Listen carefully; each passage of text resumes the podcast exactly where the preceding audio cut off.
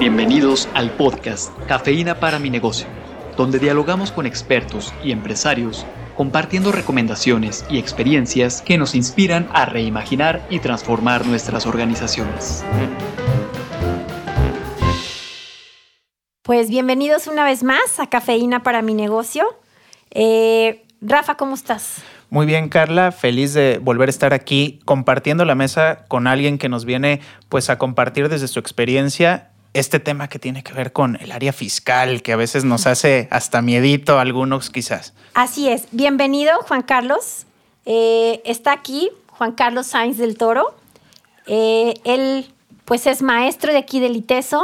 Tengo el gusto de conocerlo de muchos años atrás en algún taller y es un gusto tenerte aquí. Muchas gracias por la invitación y un gusto estar aquí en Cafeína para tu negocio para compartir pues algunos algunas sugerencias, algunos comentarios derivados también de los capítulos anteriores que me ha tocado aquí estar escuchando y sobre todo algo que comentaba en una edición anterior este, Javier respecto de estos temas de la situación financiera de los, de los negocios y de algunos riesgos.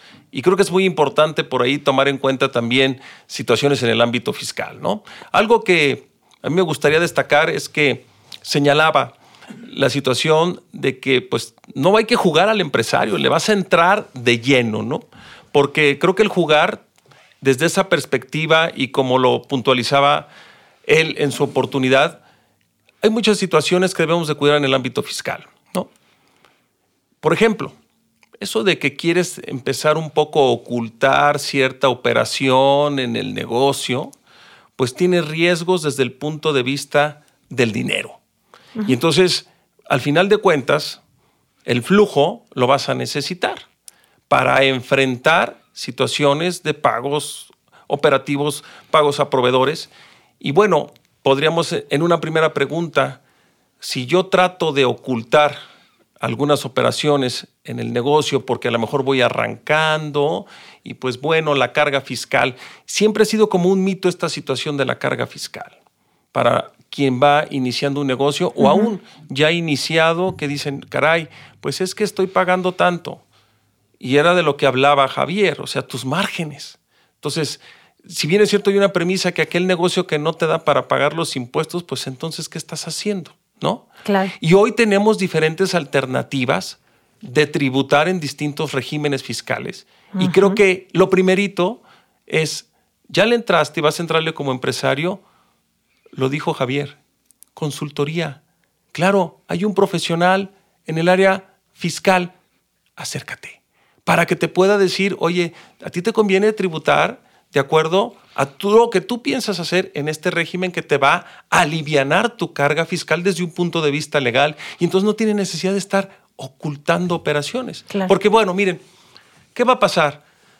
Hay que cuidar mucho el tema de los dineros y cuando tú tienes depósitos en tu negocio, una cuenta bancaria, pues es muy claro el origen de dónde deben de provenir esos recursos. Y debe ser producto de tus ventas, las declaradas. Claro. producto de aportaciones de capital, pero fiscalmente hay que cuidar la aportación porque hay que soportarla. Puede ser un acta de asamblea, debidamente, desde luego, protocolizada, porque hay que acreditarle a la autoridad del origen.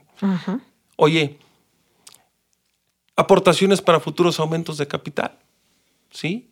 O si soy persona física, probablemente yo tengo un ingreso por sueldos y de ahí estoy aportando ahora una actividad empresarial, porque al final de cuentas, aquello que está ingresando una cuenta bancaria que no tenga un origen que se le pueda comprobar a la autoridad que ese dinero pagó un impuesto, se te va a convertir en un fuerte dolor de cabeza. Y que financieramente hablándolo, te va a pegar o te puede pegar en una proyección que tengas a lo largo de un año o bien decía Javier, en tres meses. Porque tú no sabes aquí en qué momento esto es como la muerte. No sabemos ni el día ni la hora exacta en que la autoridad nos pueda ejercer una facultad de comprobación. Claro. Entonces, creo que hay que ser muy cuidadosos de esta parte porque también decimos, oye, si no estoy declarando al 100, pero tengo toda la parte soportada de mis operaciones en costos, en gastos, pues claro, vuelvo a repetir, necesitas el flujo, ¿de acuerdo?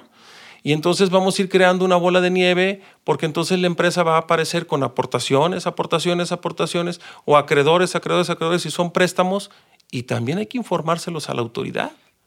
Entonces, hay muchas situaciones que de verdad, por eso es importante el tema de acércate a la consultoría y no tengas miedo, porque hay alternativas, desde luego, legales en las cuales podemos, y ese es el punto, una estrategia, aquí no podríamos hablar de una estrategia fiscal general, porque todo va a ir en función de lo que tú piensas hacer y en función de eso, pues ponemos tu traje a la medida y eso es así de sencillo, ¿no? Y es cuidar justo tu responsabilidad ante el fisco y tú dedícate a lo tuyo y vas a tener muy probablemente el crecimiento esperado que tú tienes, pero podemos hacer las dos cosas al mismo tiempo, ¿no? Y aquí mencionas algo, Juan Carlos, que me parece clave. Uno, esto es desde el minuto uno que estamos jugando. Es decir, y quitarnos esto, y voy a usar la analogía que, que por ahí representabas. A ver, desde el minuto uno vamos a dejar de jugar y vamos a ser empresarios. No, no importa si apenas estoy eh, abriendo mi primer eh, changarro, etcétera, pero tengo que buscar hacer las cosas bien desde el principio, lo que me permite no crear o comenzar esta bola de nieve que pone sobre la mesa. Y otra vez, retocar un poco lo que mencionaba Javier en un capítulo anterior, el tema de, a ver, si es negocio, y si es negocio, pues ¿qué me toca? Claro, claro.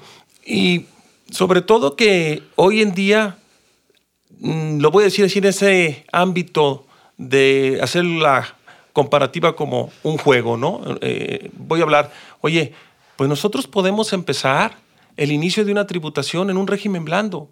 Y puede ser desde una figura de una persona física a una persona moral, porque eso existe. ¿Quién no quisiera estar en el arranque de un negocio con todo un ámbito legalmente, todo cubierto, con una tasa máxima de un 2.5%? Claro, tienes un tope de tus ingresos, pero te permite hacer todo de una manera correcta para que puedas conocer precisamente cuáles son tus resultados y puedas ir tomando las decisiones correctas, adecuadas y no estás al margen de la legalidad. Y si lo quieres ver desde una perspectiva de una persona moral, pues también tienes un régimen que te permite tributar en base a flujo de efectivo. Y entonces viene una planeación de decir, caray, pues entonces equilibro, esto es tan sencillo como equilibrar mis ingresos cobrados y mis gastos, mis compras pagadas, y equilibro la balanza y ¿saben qué? Pues no me preocupa la parte fiscal en cuanto a la carga. Si hay una responsabilidad de cumplimiento, porque cualquier incumplimiento te va a afectar con temas de sanciones, ¿no? ¿Y por qué no ir?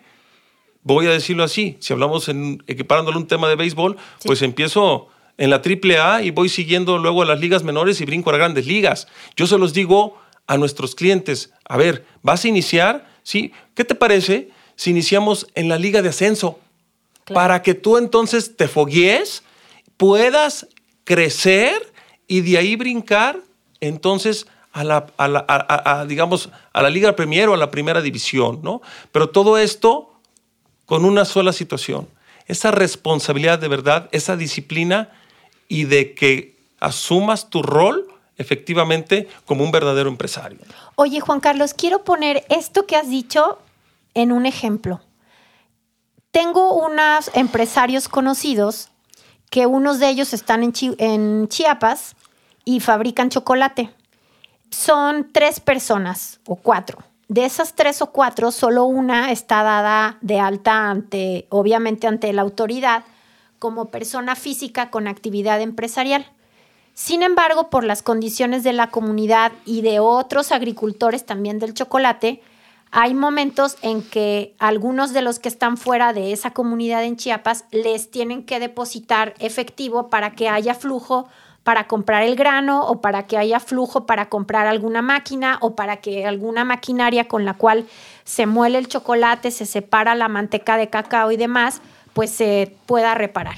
Y entonces esa persona física está recibiendo dinero desde acá o desde otro lugar porque necesitaba 5 mil pesos. Entonces, otro de estos socios que todavía están como arrancando, porque la idea es que pueda ser una sociedad cooperativa, pero todavía no llegan ahí, encontraron esta figura fiscal para ahorita estar por ahí amparados.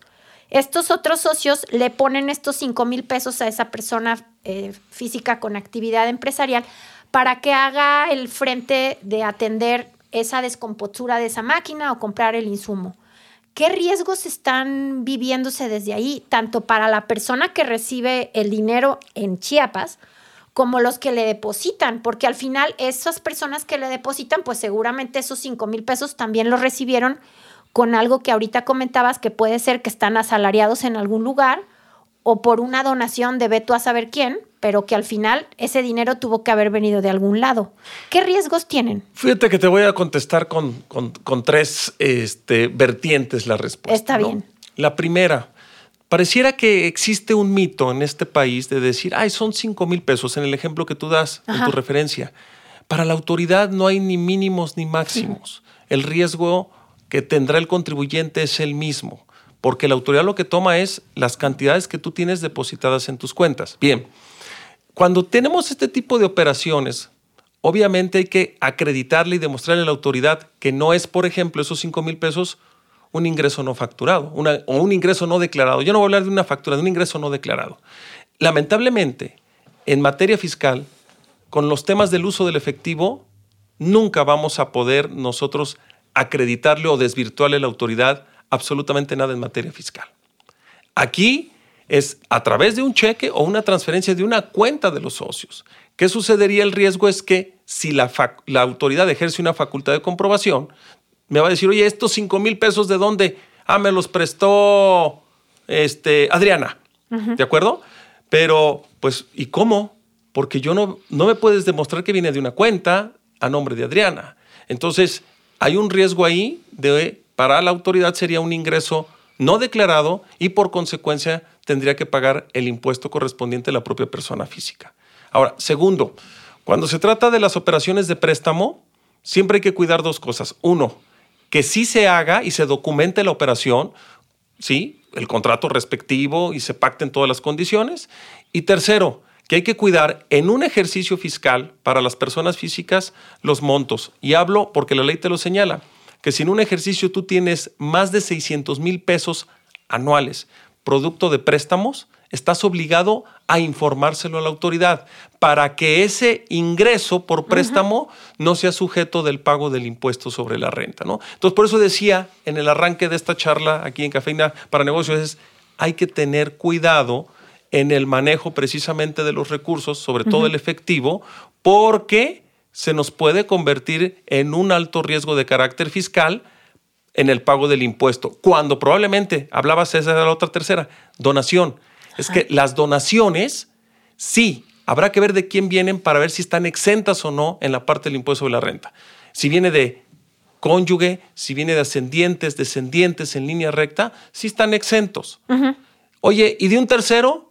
Sí te lo permito, pero solo el equivalente a lo que hoy tenemos la referencia de la UMA, tres UMAs anualizadas, que nos da por ahí del orden de 105 mil pesos anuales, que puede decir, ah, es que sabes qué, sí, no es ni mi esposa o no es ni mi esposo, no es ni ninguno de mis hijos o mi abuelo, es un tercero que no tiene parentesco conmigo, si eso en suma no supera los 105 mil pesos, está exento, ¿no? Pero sí, el riesgo es de tomarlo en cuenta porque para la autoridad no podríamos acreditarle o desvirtuarlo y entonces nos liquidaría el impuesto correspondiente.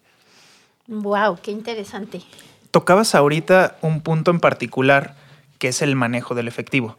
De pronto se ha vuelto pues muy común, y no de pronto más bien históricamente, el uso del manejo en efectivo. ¿Qué nos podrías decir en el tema de ir cuidando mucho más, de poder formalizar? Porque al final hablabas del flujo también, ¿no? Que esto de dejar a un lado eh, ciertas operaciones, pues qué aspectos tenemos que cuidar puntualmente en cómo se están manejando en efectivo nuestros negocios. Sí, es, es vital, así lo diría, porque, insisto, el efectivo por lo general, por lo general, proviene de operaciones no declaradas.